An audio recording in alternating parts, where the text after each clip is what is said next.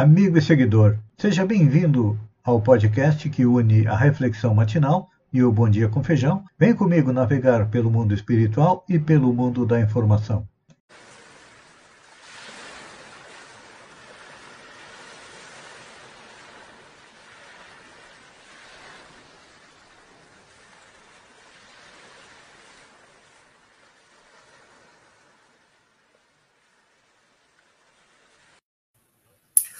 Olá, amigo e seguidor. Seja bem-vindo a mais uma live diária da Reflexão Matinal, onde eu e você vamos em direção ao nosso coração para lá. Como jardineiros espirituais, precisamos elevar templos às nossas virtudes, fazendo com que elas cresçam, floresçam, frutifiquem e nos alimentem esta longa jornada encarnação em encarnação, com destino à felicidade. Como ainda somos espíritos imperfeitos, estamos lá embaixo na primeira categoria, nós temos vícios e defeitos que precisamos arrancar, como erva daninha, ou então cavar umas masmorras bem fundas a eles, para que atrapalhem o menos possível a nossa caminhada.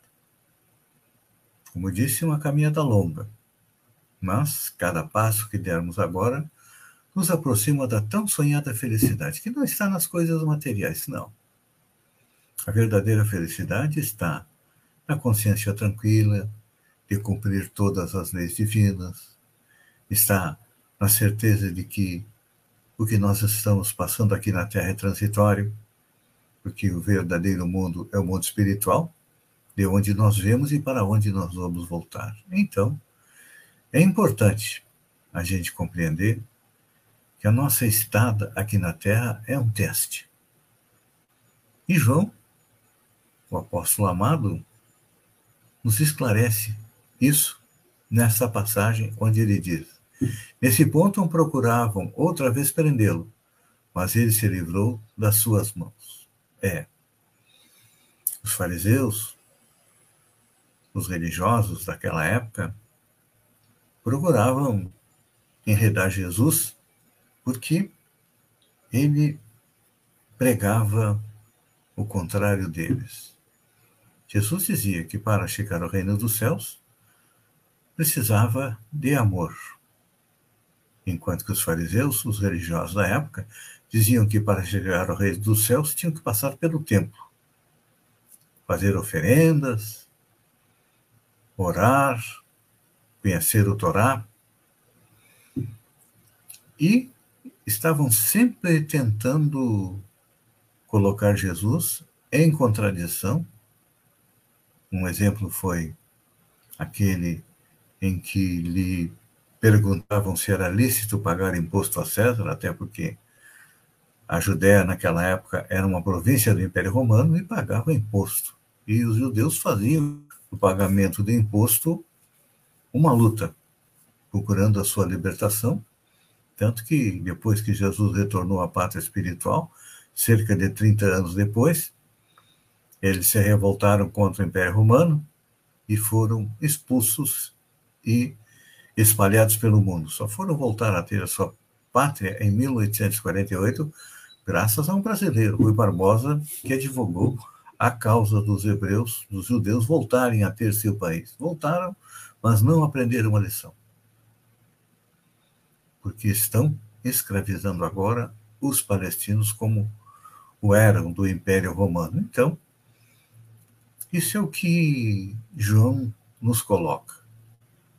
Que as trevas sempre tentaram Jesus e vão estar sempre nos tentando, trazendo isso agora para o nosso dia a dia. Hora a hora, minuto a minuto, nós estamos sendo testados porque a Terra é uma escola, onde a gente coloca em prática aquilo que aprendeu na parte espiritual. Para reencarnar aqui no planeta, nós nos preparamos.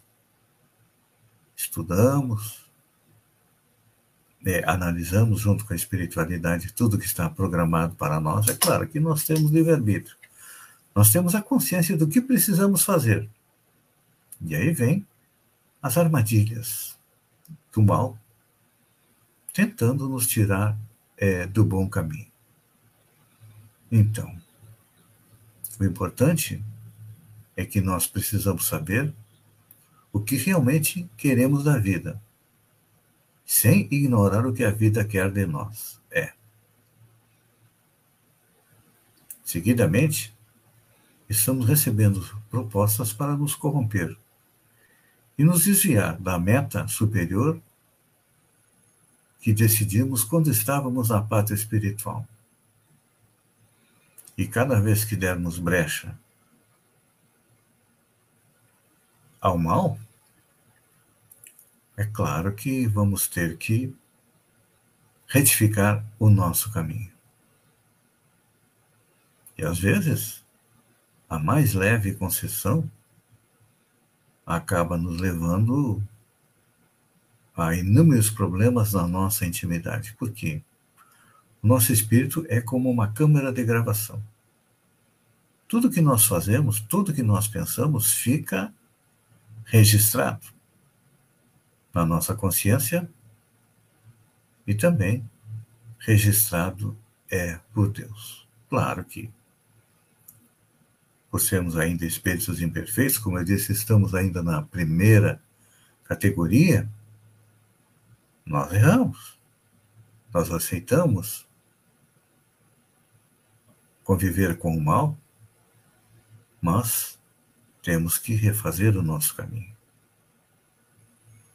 E, de acordo com o Código Penal da Vida Futura, cada erro tem que ter primeiro arrependimento, depois expiação, passar por aquilo que nós fizemos os outros sofrer, e finalmente a reparação, ou seja, repor a quem nós fizemos sofrer aquilo que nós retiramos dele. Eu tenho pena dos políticos que, por exemplo, estamos assistindo aterrorizados mais um, uma enxurrada lá em Petrópolis, e o dinheiro que era para ser utilizado para prevenção do fenômeno foi desviado para outros locais, tipo publicidade, carnaval. Então, quem fez isso, com certeza vai ter que prestar contas ao tribunal da sua consciência é onde lá está alojado as leis que regem o universo, tanto físico quanto moral. Depois, vai ter que vir para passar pelo mesmo problema, aprender. Não é olho por olho, dente por dente, mas é a lei de retribuição, a lei de ação e reação. E depois vir de uma outra, uma situação de poder corrigir aquilo que ele fez. Então não é fácil, não só a nossa vida, mas de todas as pessoas, porque a Terra ainda é um mundo de provas de expiação e todos nós temos que arregaçar as mangas para trabalhar dentro do nosso coração, como eu digo diariamente, e ajudar aqueles que estão à nossa volta a fazer a sua caminhada. É importante lembrar: ninguém surge completamente renovado de um dia para o outro. Ninguém pode deixar de mudar a cada dia, protelando indefinidamente a sua mudança, a sua transformação moral. E olha que isso não é novidade. Lá no templo de Delfos a Grécia já dizia: Noche te ou seja, conhece-te a ti mesmo. Muda aquilo que tem de errado dentro de você para depois exigir a mudança no planeta. É difícil? É. Passaram-se cinco mil anos? Sim. Mas Jesus é paciente, sendo o Espírito puro, sabe que mais dia menos dia, cada um de nós cansado de sofrer, vai procurá-lo. E ele disse: Bem-aventurados os que sofrem, porque serão consolados. Seremos consolados a partir do momento que compreendermos que não tem outra alternativa a não ser a evolução através do amor por não é fácil de suportar. Pense nisso, amigo e seguidor, Enquanto eu agradeço a você por ter estado comigo durante esses minutos, fiquem com Deus e até amanhã, no amanhecer, com mais uma reflexão matinal. Um beijo no coração e até lá, então.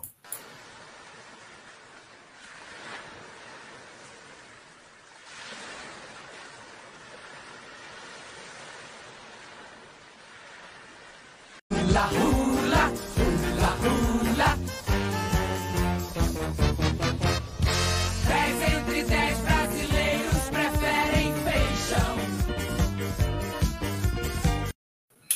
Olá, amigo e seguidor. Seja bem-vindo à nossa live do Bom Dia com Feijão, onde eu convido você, vem comigo, vem navegar pelo mundo da informação com as notícias da região, Santa Catarina, do Brasil e também do mundo. Começamos com a região, Balneário Gaivota. Entre tapas e beijos. É, a relação do prefeito Quequinha com o MDB não deve estar na melhor fase, pois até agora ainda não designou e empossou nenhum integrante do MDB na Secretaria de Turismo e Cultura, cargo que foi ocupado pelo Fernando Ferreira Chimia, indicado pelo MDB. Lembro também que ainda não foi escolhido o secretário de saúde. Sombrio já teve alteração na Secretaria de Saúde, foi feito rapidamente. Conversamos sobre isso é depois. Unidade de saúde com atendimento completo. A administração municipal de Araranguá, através da Secretaria de Saúde, informa que hoje, dia 21, as unidades de saúde passam a realizar novamente todos os exames e consultas, ou seja, as unidades de saúde voltam ao atendimento completo. O atendimento é das 7h30 às 12 e das 13 às 16h30. Uma notícia boa para os tempos religiosos. É, o Congresso promulgou, na quinta-feira, dia 17, uma PEC, proposta de emenda à Constituição, que prevê isenção do IPTU, Imposto Predial Territorial Urbano, para imóveis alugados por templos e igrejas. A proposta havia encerrada sua tramitação em dezembro, quando foi aprovada, toque de caixa pela Câmara dos Deputados. Agora, é só levar o contrato de alugação na prefeitura, quem não tiver sede própria, estará isento do IPTU. Falando de fim de semana, é, final de semana foi cheio em Balneário Rui do Silva. Houve encontro de paramotor, apresentação de teatro do Cirquinho do Revirado, show de lançamento do DVD Trio Mistura Fina, Além disso, aconteceu o projeto Música na Praça, Ginástica na Praia, atividades realizadas pela Academia Salos. O prefeito Scaini está dando um cansaço nos veranistas.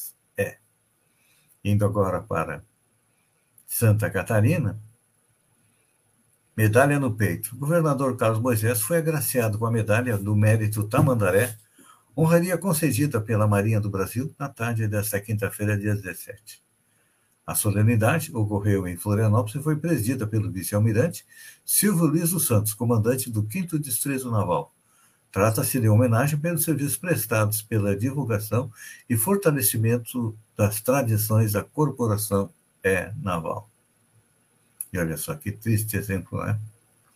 Levantamento feito pelo UOL no portal de transparência do município de Petrópolis, mostra que foram empenhados, ou seja, reservados para o pagamento e não necessariamente investidos em 2021, 2 milhões 107 mil em obras de queda de barreira. É, só que reservaram também 4 milhões e 400 para propaganda e reservaram 1 milhão 105 para a iluminação do final do ano. Ou seja, 5 milhões para mostrar uma Petrópolis linda, enquanto que nos morros as pessoas já estavam se preparando para morrer. Que hora foram entre mortos e feridos, em mortos e desaparecidos, chega a 300 é o número.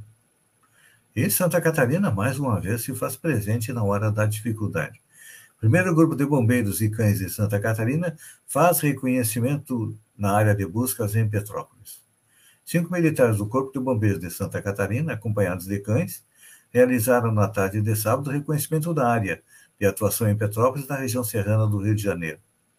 Por conta da chuva que deixou a área instável, os trabalhos deveriam ter recomeçado ontem, mas também foram suspensos devido a vento forte. E a Santa Catarina dando o seu apoio. A equipe é composta de bombeiros militares de Xanxerê, Blumenau, Curitibanos, Itajaí, Canoinha, Lages e Florianópolis.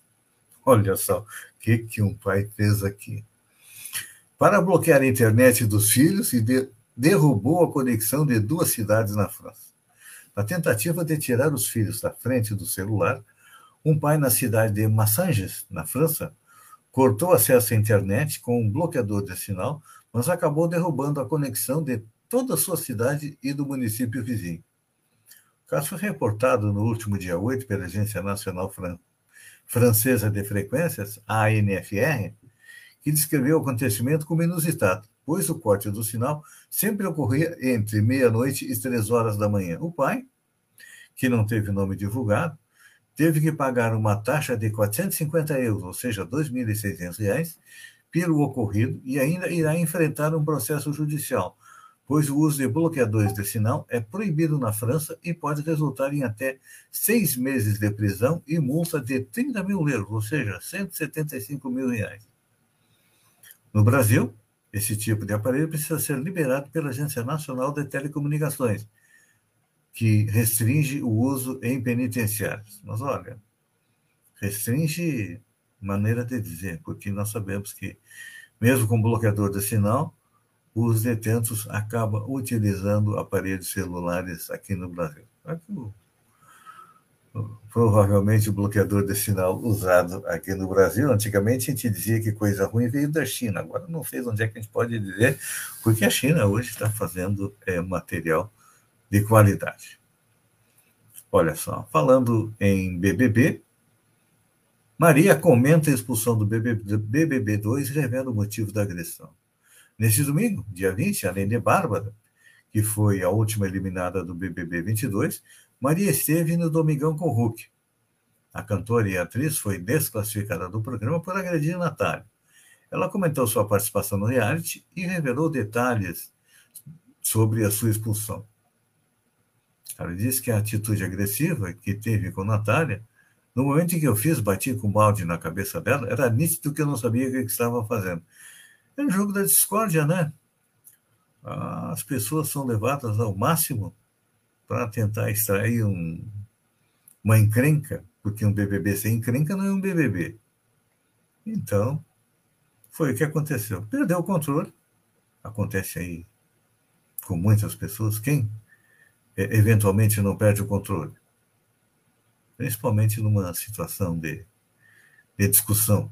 Claro que era um jogo, mas mesmo assim. É, ela disse que sabia que tinha uma tendência agressiva. A gente, mulher preta, é colocada muito no lugar de raivosa, realmente. Tem também um certo racismo é, nesse meio. Olha só, notícia preocupante. SUS, atendimento a pessoas com transtornos mentais, aumentou 11% em 2021. Os atendimentos a pessoas com transtornos mentais e comportamentais devido ao uso abusivo ou dependência de álcool e outras drogas aumentaram em 11% no Sistema Único de Saúde durante o ano passado. Segundo o Ministério da Saúde, em 2021, a rede pública realizou 400,3 mil atendimentos em virtude de transtornos causados pelo consumo de substâncias químicas. Em 2020, foram registrados 356 mil atendimentos. De acordo com o SUS, do total de atendimentos, 159,6 mil estavam relacionados ao uso abusivo de álcool. Em seguida, vem os transtornos mentais e comportamentais causados por uso de cocaína, 31.900 e fumo 18.100. Então, de acordo com a pasta, o aumento pode ser um indicativo de que, após evitar ir a estabelecimentos de saúde durante todo o ano de 2021, 2020, desculpem, com medo de serem infectados pelo novo coronavírus, mais pessoas voltaram a buscar atendimento agora. A gente sabe que é, com a pandemia, aumentou o consumo de álcool e de drogas também. As pessoas precisavam de uma muleta. Amigo e seguidor, obrigado pela companhia. Fiquem com Deus e até amanhã, às 6h45, com mais um Bom Dia com Feijão. Um beijo no coração e até lá, então.